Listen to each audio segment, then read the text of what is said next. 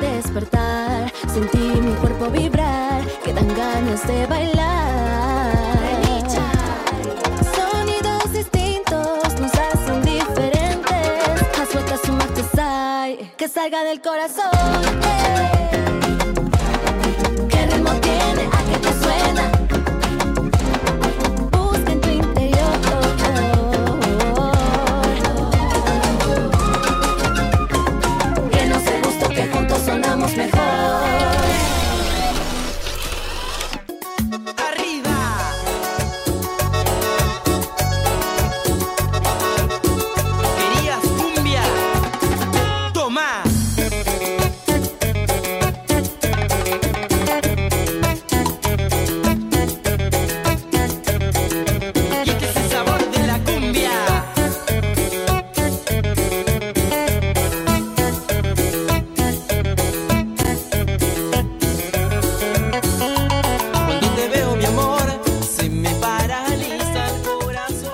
Estamos aquí transmitiendo en vivo y en directo a través de la www.tupacmusic.com.ar, a través del Facebook Live y por supuesto desde nuestra sede allí en Twitch. Bueno, gente, maravillosa. ¿Quién no ha bailado con esta agrupación? ¿Quién no ha pasado navidades? ¿Quién no ha estado pasando casamientos, fiestas, bueno, encuentros?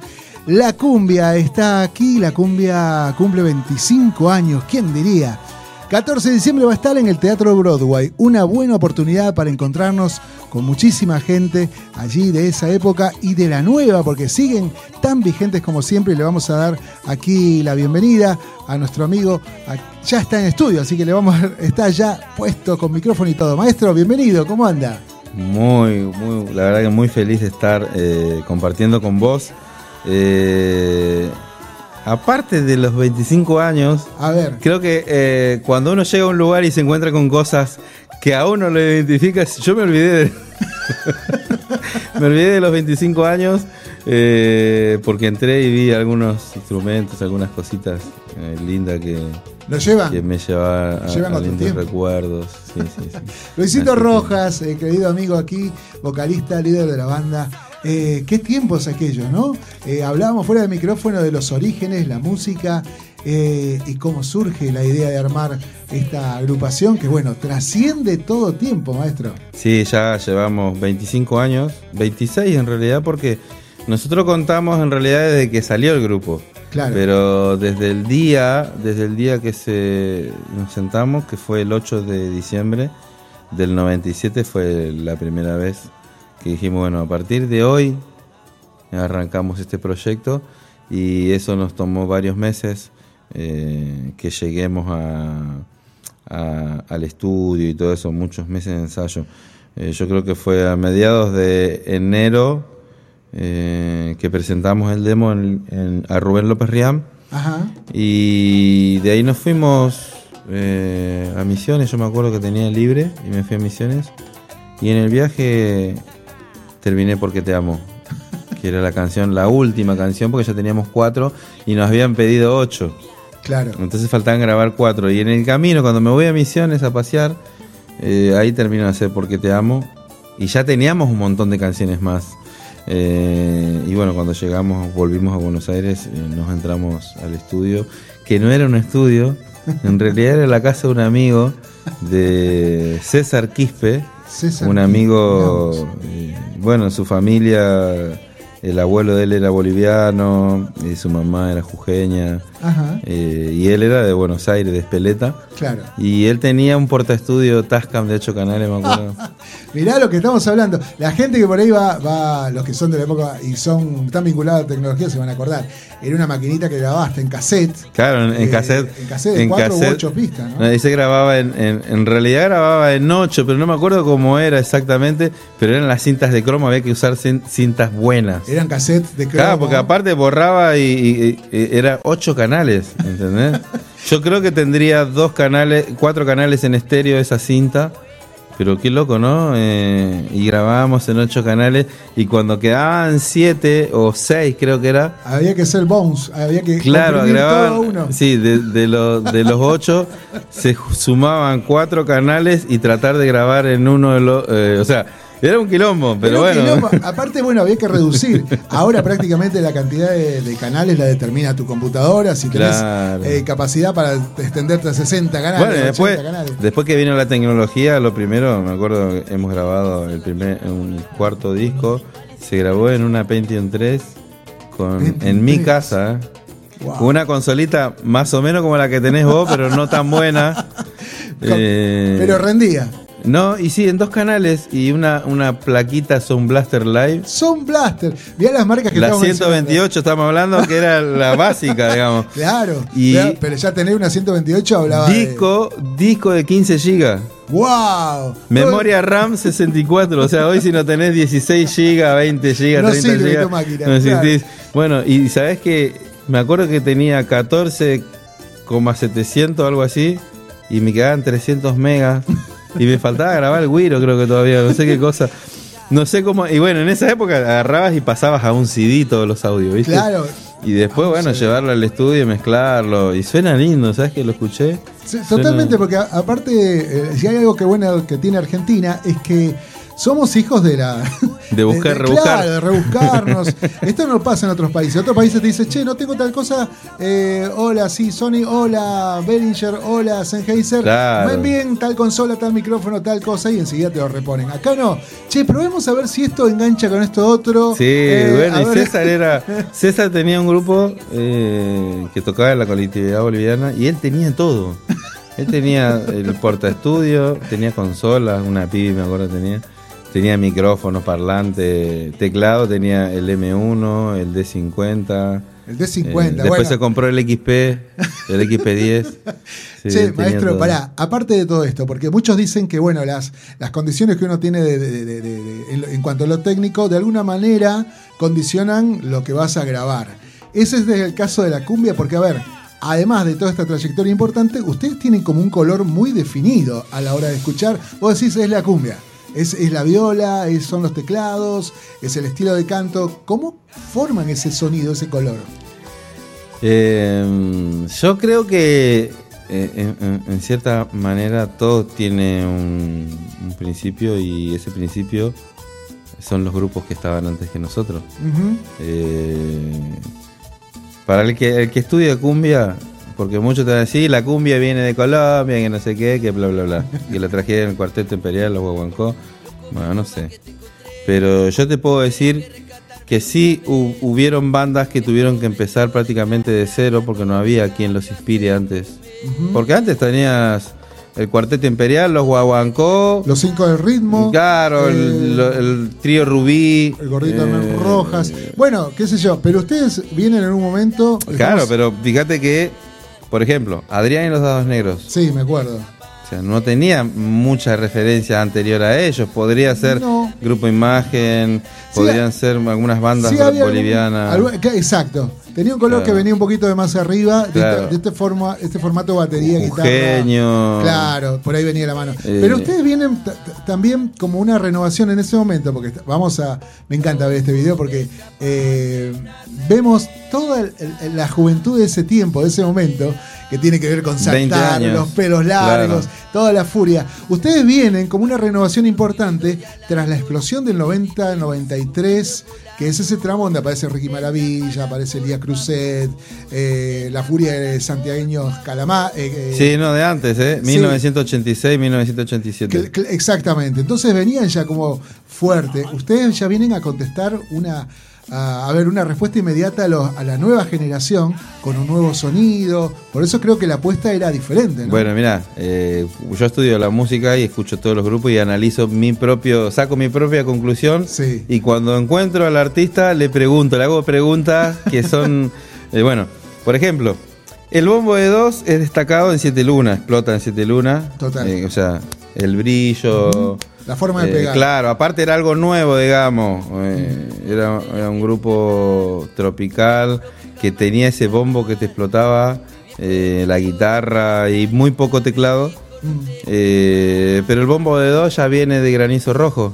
Y si vos escuchás la guitarra, tac, tanan, tanan, tac, tanan, Tal cual. Bueno, hay algo de eso. Bueno, ¿ves? Ahí Sí, tenés sí. un sonido que se parece a Siete Lunas. Ajá.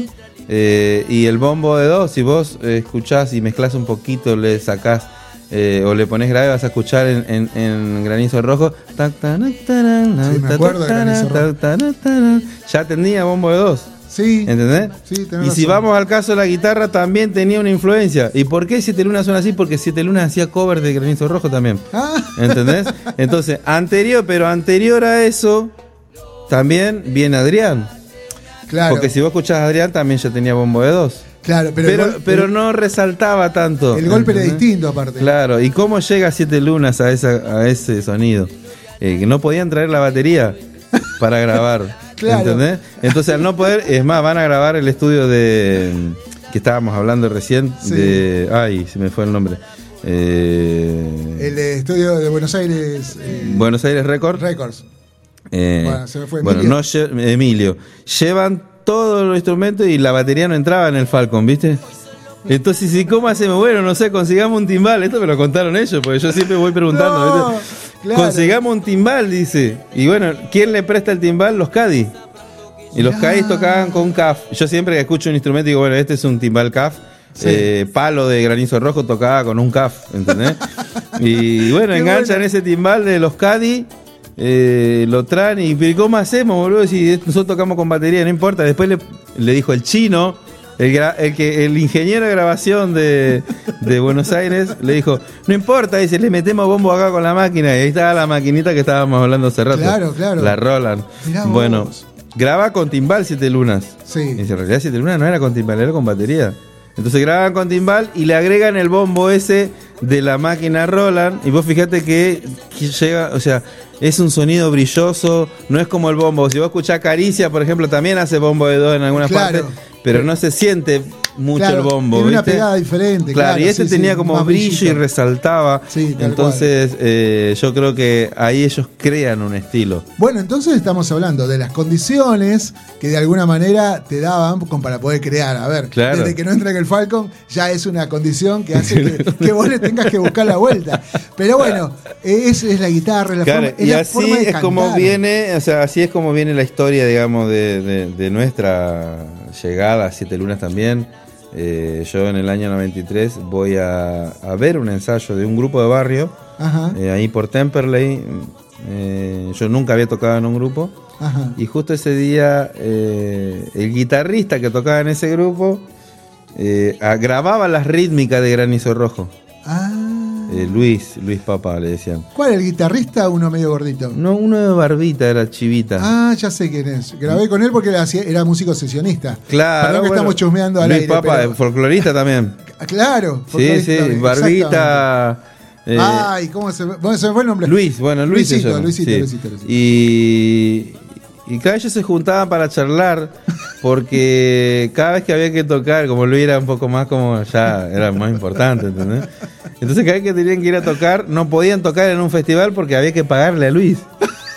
Entonces se- juntaron a charlar eso, ¿viste? Claro. Y bueno, ¿y qué vamos a hacer? Porque tampoco podemos seguir así. Yo escuchaba, yo fui como invitado de Darío, digamos. Darío. Eh, sí, entramos al, al- era un eh, ¿cómo es que se llama? Un garage Claro. ahí en Temperley. Sí. Y me acuerdo que teníamos la ventana así, más o menos abierta un poquitito así quedaba.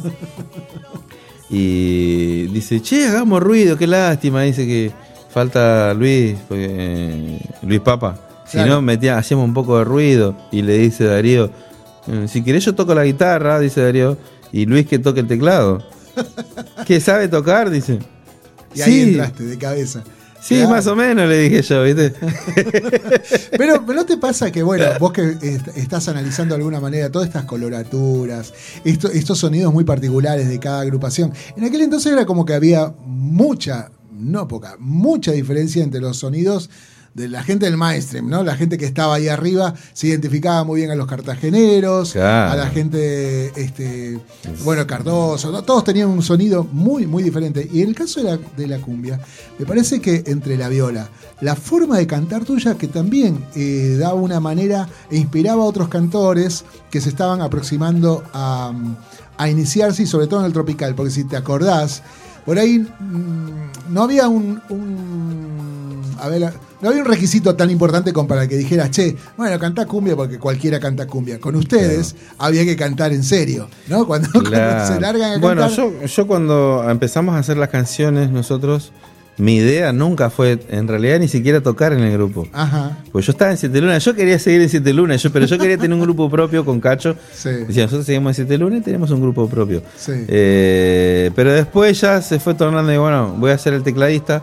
buscamos cantante y todas las canciones las hacíamos nosotros, lo hacía yo, con Marcelo, con el brujo. Eh, y vos sabés que no encontrábamos el cantante que cantara como yo cantaba cuando hacíamos las canciones. Claro, Entonces la claro. pasábamos y no, el cantante era Daniel Agostini. ah. Claro, sí, Entonces un día le digo, che, boludo, canto yo. Y, y uno, bueno, Marcelo siempre, no, ¿te parece? Sí, boludo, digo, mirá, nosotros hacemos las canciones. Somos dueños del grupo. Si nosotros traemos un cantante, vamos a tener que hacer los socios. o Claro, sea, somos cinco. seguro. O sea, vamos a hacer seis. Después lo hacemos famoso, el chabón se va como Daniel Agostini si fue de sombra y quedamos quedamos saludando a la pared. ¿Viste Claro. Que esas bandas no quedan como bien posicionadas después, ¿no? O Claro, sea, entonces por- yo digo, el grupo es mío. Sí, Canto yo, olvídate. O sea, yo no me voy a ir. ¿me Ni hablar, ni hablar. Entonces, bueno, así hasta que los convencí. Brujo no tenía drama, Cacho tampoco. Eh, y bueno, fui a grabar el demo. Eh, era una voz de nenito igual la que tenía. Y yo siempre iba a la casa de César Quispe. Y como él tenía el porta estudio y grabábamos, jugaba a grabar, digamos. claro. Y me acuerdo que había un tema de un grupo boliviano, no me acuerdo cómo se llamaba, que decía, esta noche quiero que seas mía, te ofrezco mi dulce compañía, Ajá, te sí. besaré, te besaré. Sí, un sí, tema viejísimo, y yo lo armaba, ¿viste? O sea, Mirá jugaba, ¿entendés? Y probaba a cantar, pero no, no, nunca me imaginé que iba a cantar. Pero bueno, ahí en ese momento dije, no, o sea... Bueno. no podemos hacer famoso a alguien y después que nos deje y ¿entendés? Entonces por eso decidí cantar yo. Bueno, pero a ver, cobra una madurez casi inmediata. El éxito le llega de una manera también tempestuosa. Sí, fue Eh, rapidísimo. Fue rápido el Sí, ascenso. Eh, ¿Cuál es el secreto para mantenerlo tanto tiempo? Porque, a ver, han pasado Mira, estilos, yo han pasado si modas. hay algo que cambiaría, si pudiera cambiar, sería en ese momento tener más sabiduría. Ujú. Bueno, En ese momento. nos pasa, nos pasa todo en toda la actividad, pero, digo, eh, ¿hay algo de lo que te arrepentirías? Yo no creo que hecho no, no, yo creo que tener en ese impecable. momento tendría que haber tenido un poco más de experiencia en sentido de tomar decisiones. Eh, en el segundo disco nosotros, nosotros el primer disco, pero vos imaginás que ensayamos seis meses sin parar, todos los días, de lunes a viernes, Fuerte, ¿eh? de 9 a 9 de la noche. Claro, ¿Entendés? O sea, nosotros no teníamos ni para comer a veces. difícil. ¿Entendés? difícil. Y ahí, ahí es donde jugaba la mujer de Marcelo que eh, traía leche que le daban en el plan, no sé, harina, ¿me entendés? Nosotros hacíamos, qué sé yo, torta frita. Mi papá creo que era uno de los únicos que trabajaba en la casa, porque, o sea, no es que vivían en mi casa los chicos, pero desde las 9 de la mañana Claro, hasta que las co- 9 de la noche. tenés que compartir ahí. ¿entendés? Entonces venía Marcelo, en ese momento Marcelo Abayay, que es eh, uno de los compositores de todas las canciones de la cumbia también. Él venía con la señora y la nena que tendrían meses. Y ella aportaba en cocinar algo, inventar. Eh, Fabi, que era que en ese momento tocaba el güiro, él, trabajaba en una carnicería y él traía falda, traía pedazos de carne, eh, más mi viejo que por ahí podía aportar con cebolla, papa, y ahí hacíamos un guiso, ¿entendés? O sea, fueron seis meses lindos, eh, duros también, en el sentido económico, pero ensayar todos los días. Y de, de, de fuerte, apuesta fuerte, digo. Aparte del pensamiento, eh, el objetivo era, pero inmovible. Sí, lo logramos, no lo logramos. No, no, no. Mirá, hoy estás con un Broadway encima, hiciste una carrera que es envidiable. Pero bueno, yo creo que además de todo este esfuerzo y esto que estás contando, que a veces la gente no lo sabe porque dice, bueno, ya se hizo famoso y salió a hacer este, festivales y bailables. No, no fue todo tan así. Y No, maestro, después del éxito encima. eh, claro. Después del éxito creo que fue Es lo más complicado Me parece que fue peor. Sí, sí, sí. Yo he sentido mucha desilusión de personas.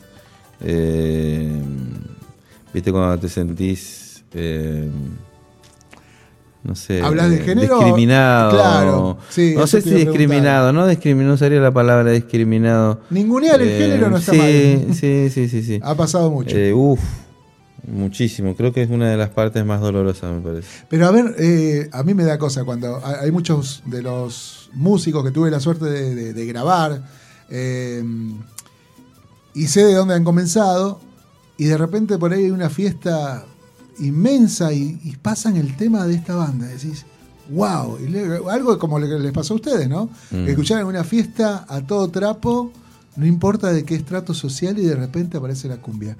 Eh, es orgullo, porque, a ver, ha trascendido todo. ¿no? Durante. Es que eso es lo bueno de todo lo que, que- queríamos lograr.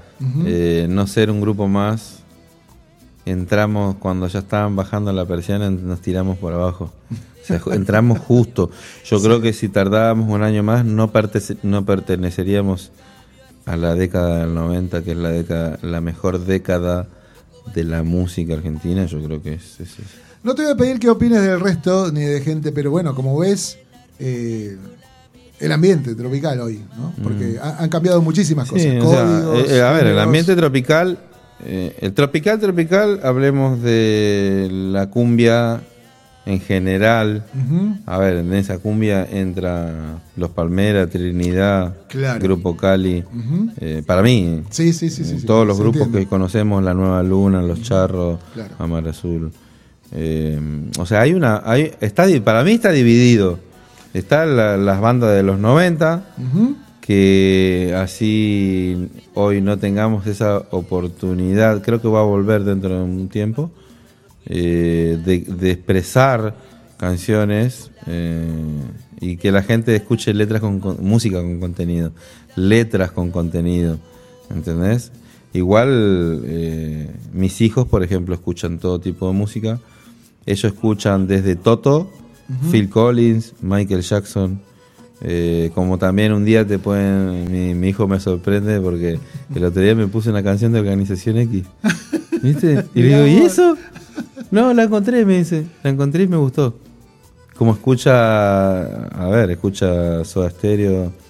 eh, Bueno, ustedes también mm, han, Charlie García. han encontrado también una, una renovación de su gente. Eh, Claro. eh, es Entonces, eh, nosotros tenemos también, eh, obviamente, que eh, hoy aceptar las nuevas bandas que entran, los nuevos grupos. Igual ellos mismos creo que se catalogan que no son cumbieros, son cumbiero cumbia cumbia 420, que sería lo Claro, que está sonando sí, en sí, este sí, momento, ¿no? 420. Después tenés eh, que está un poco también dividido, que es la cumbia villera.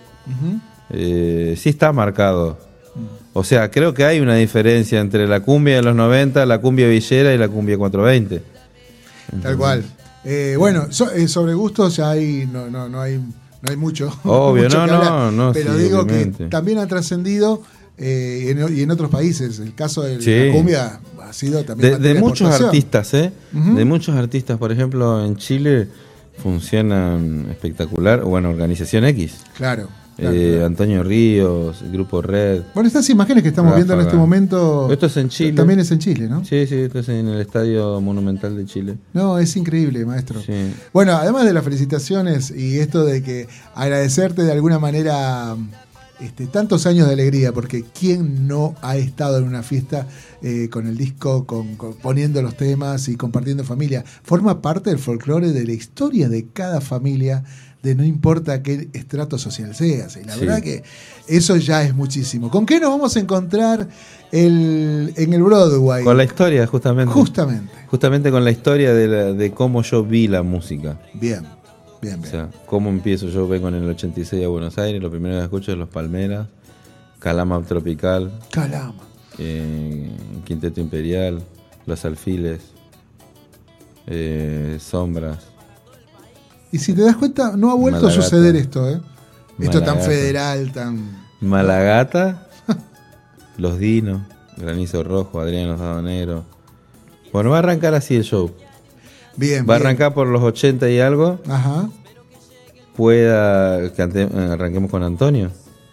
Eh, Antonio Ríos. eh, y así van a ir pasando los años. Y a medida que van pasando los años, va saliendo eh, como invitado ese artista que fue parte de ese año.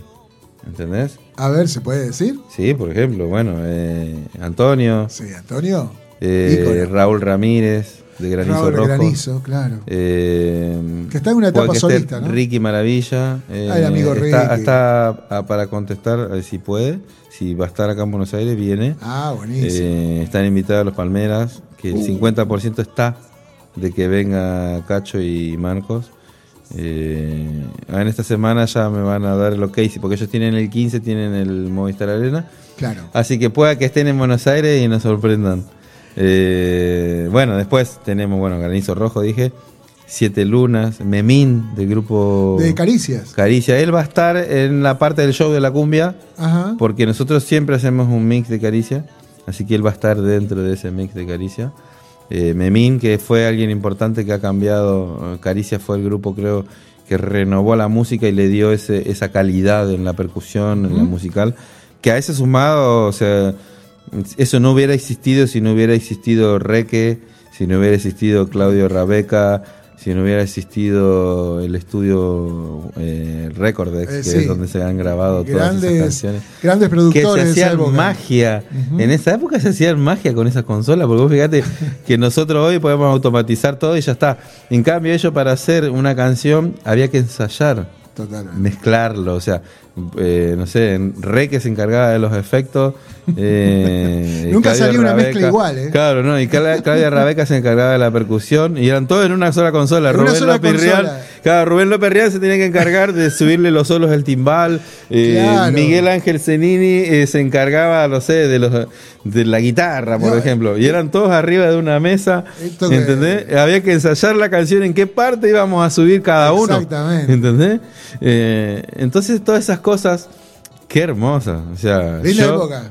yo por eso es que admiro tanto la- las cosas de antes, Sí. que yo me voy comprando todo. O sea, yo bien. hasta que no tenga mi estudio analógico completo, no voy a ¿Con parar. cinta? ¿Con cinta? Con cinta, con- te- me gustaría con cinta, me gustaría también tener ADAT, eh, ADAT. los ADAT de 8, los de los originales, no los digitales, digitales. No los Alexis, o si no los. Alexis, sí, o- pero o- o lo- los, de cinta. O los de Task. Ah, los de cinta. Los de cinta. Claro, claro. Porque después salieron los digitales. Claro, Que no, es lo mismo que grabar Sí, en sí, una un computadora. sólido ahora. ¿viste? Sí, sí. Maestro, hay mucho por contar y Uf. seguramente lo vamos a encontrar con más amigos y más gente, muchos músicos sesionistas. La verdad que va a ser una fiesta, así que están. Estás invitado, bueno, están Muchísimas invitados todos los chicos de la radio. Muchísimas los esperamos, vayan a compartir, será una noche inolvidable. Bueno, vamos a tener, como te decía, Antonio Ríos, eh, Víctor mirá. Pérez, Raúl Ramírez, eh, Helio de Montana, de Chile tenemos American. Sound. Eh, la ¿Tenemos alguna de, la- de las chicas de esa época o, o se hizo Eh, complicado? no, en este momento estamos viendo a ver a, a quién podríamos llegar a invitar. Eh, por el momento todavía no lo decimos, pero tenemos los espacios para las mujeres. Bien, bien, bien. Eh, bien. después tenemos, bueno, a Los Chacales, a Malacate, a Jorge Ávila, lo vamos a invitar al Pila, al guitarrista de Sombra, eh, bueno, a Memín, eh, Diego de Tambó Tambó. O sea, va a ser Qué una noche maravilla. de los 90, 90, 90, 90. Bueno, recordamos Teatro Broadway ahí el jueves 14 de diciembre a partir de las 21 horas. Fiesta, fiesta, la cumbia celebrando los 25 años. Eh, agradecemos a Marisol Coren que siempre ha estado bueno ahí en, este, con, con los artistas que nos llegan y nos hacen sí. llegar su material. Si querés seguirlos en las redes a los chicos, la verdad que están en todas las plataformas. Están en Instagram como arroba la cumbia oficial ok. En Facebook los ubicás también como la cumbia oficial ok.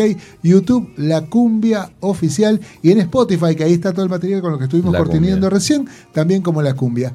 Maestro, realmente gracias renovadas, Gustazo. éxitos, hermano, que sea con todo y vamos a seguir vibrando. ¿Hay algo que te queda por hacer, maestro? ¿Tenés alguna? Muchísimas cosas. Bien, me todos gusta los la días, actitud.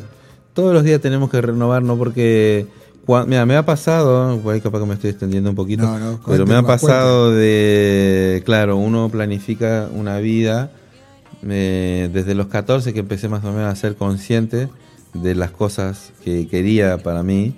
Yo dije, bueno, a los 20, yo, ya- a los 20 tengo que ser famoso, a los 20 tengo que estar acá, tengo que hacer esto, tengo que tener mi casa. Yo a los 20 tenía que hacer todo. Yo a los 20 logré todo lo que quería. ¿Entendés? Y claro, me llega el éxito así del pack de un día para el otro. Y ahí es donde te decía que si pediría algo, pediría sabiduría.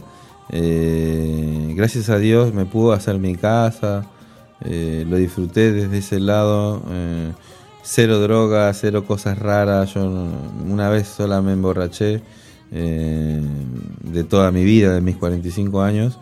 Eh, y en ese momento eh, yo creo que no tuve esa sabiduría de decir paremos, analicemos a ver qué es lo que vamos a hacer en el siguiente disco. Pero como la compañía te apuraba, te apuraba, entonces uno Mira, maestro, mal no te ha ido y la y verdad. los sueños en ese tener. momento, por ejemplo, claro, y después pasa todo lo que quería y quedó ahí. ¿Entendés? Porque había dejado de soñar. Durante 15 años. Ah, Hasta que un día dije, ¿cómo yo logré las cosas? Claro, yo logré soñando. Yo me acuerdo, me iba, a, pasaba por una casa de música y veía una guitarra y la miraba, la miraba. ¿Cuándo la deseaba. Y yo veía que mi papá daba vuelta en la esquina y salía corriendo. Todos los días hacían lo mismo. Eh, y claro, y todo eso, desear eh, ver los discos de Siete Lunas y, y pensar, o sea, imaginarme ahí y sin pensar que yo estaba creando todo eso. La verdad que cuenta, necesito inspiración para mucha gente y toda la que está surgiendo y toda la que seguramente te enterarás en algún, eh, alguna actuación o algo. Yo inicié escuchando a tal, a cual. La verdad que gran carrera, maestro. Muchísimas te felicito gracias. por muchos años más y estaremos viéndonos entonces en el Broadway el próximo 14 de diciembre. Nos vamos con algo de lo nuevo de la música. Dale, muchísimas Acá gracias. Saludos grande para todos. Placer, maestro. Un gusto.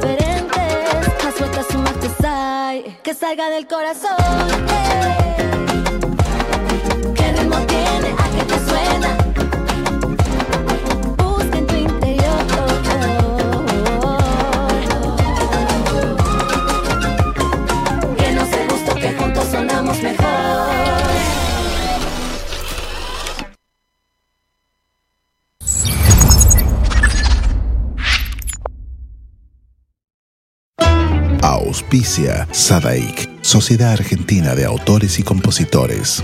La música está de fiesta. ¿Tomamos mate? Elegí yerba mate Don Omar, de sabor suave y súper rendidora. Carga tu mate de energía. Don Omar te acompaña todo el día. De Chile para el mundo. El artista trascendino Juano Villara presenta su nuevo sencillo, Endechas. Con guitarra y bandoneón, ya la barra va a empezar. Una producción realizada en Argentina, donde fusiona ritmos típicos de Latinoamérica. Si por cerrillos me voy herido de cacharpaya. Endechas ya está en todas las plataformas. Seguilo en todas sus redes. Arroba Juano Villara. Amanecido en las carpas.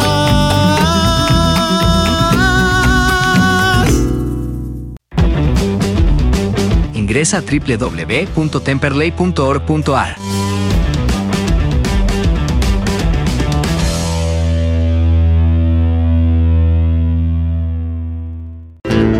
Cátulo Tango, en el corazón del abasto. La mejor experiencia de tango en Buenos Aires. Un show con lo mejor del tango clásico y moderno.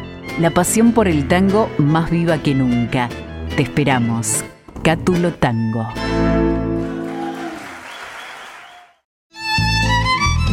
Fábrica de envases de hojalata en Basil. Fabricamos set materos, alcancías, latas para té, café, galletitas, fideos, legumbres, harinas y todo tipo de envases para cubrir tu necesidad. Vos elegís tu modelo, tamaño y color. Contamos con un departamento de diseño gráfico y desarrollo industrial. Envíos a todo el país. Venta mayorista y minorista. Consulta SAL 5411 5315 2580. Seguinos en nuestras redes, en Instagram y en Facebook, arroba en Latas Decoradas. En Basil, apoyando siempre al folclore argentino. Escuela Taller de Música Rubén Ferrero. 35 años de experiencia. Enseñanza integral en historia, análisis, audio perceptiva y teoría musical. Piano, canto, bajo, guitarra, ensambles rítmicos, vocales e instrumentales. Exploramos el folclore, lo étnico, lo urbano, jazz, tango y fusión.